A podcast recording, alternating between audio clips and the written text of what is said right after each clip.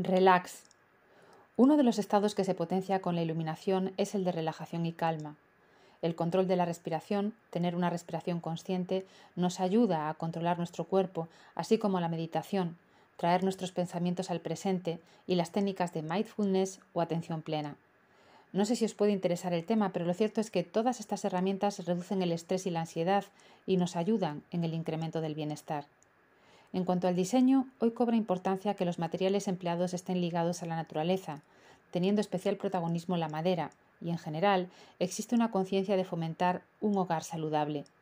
Si hasta ahora la alimentación y el ejercicio han sido claves en la búsqueda de un estilo de vida sano, esta preocupación se extiende también hoy a la arquitectura, tanto de estructuras como de espacios interiores y al diseño de objetos. Se trata de que los estados de ánimo que potencien nos ayuden a desarrollar nuestra mejor versión.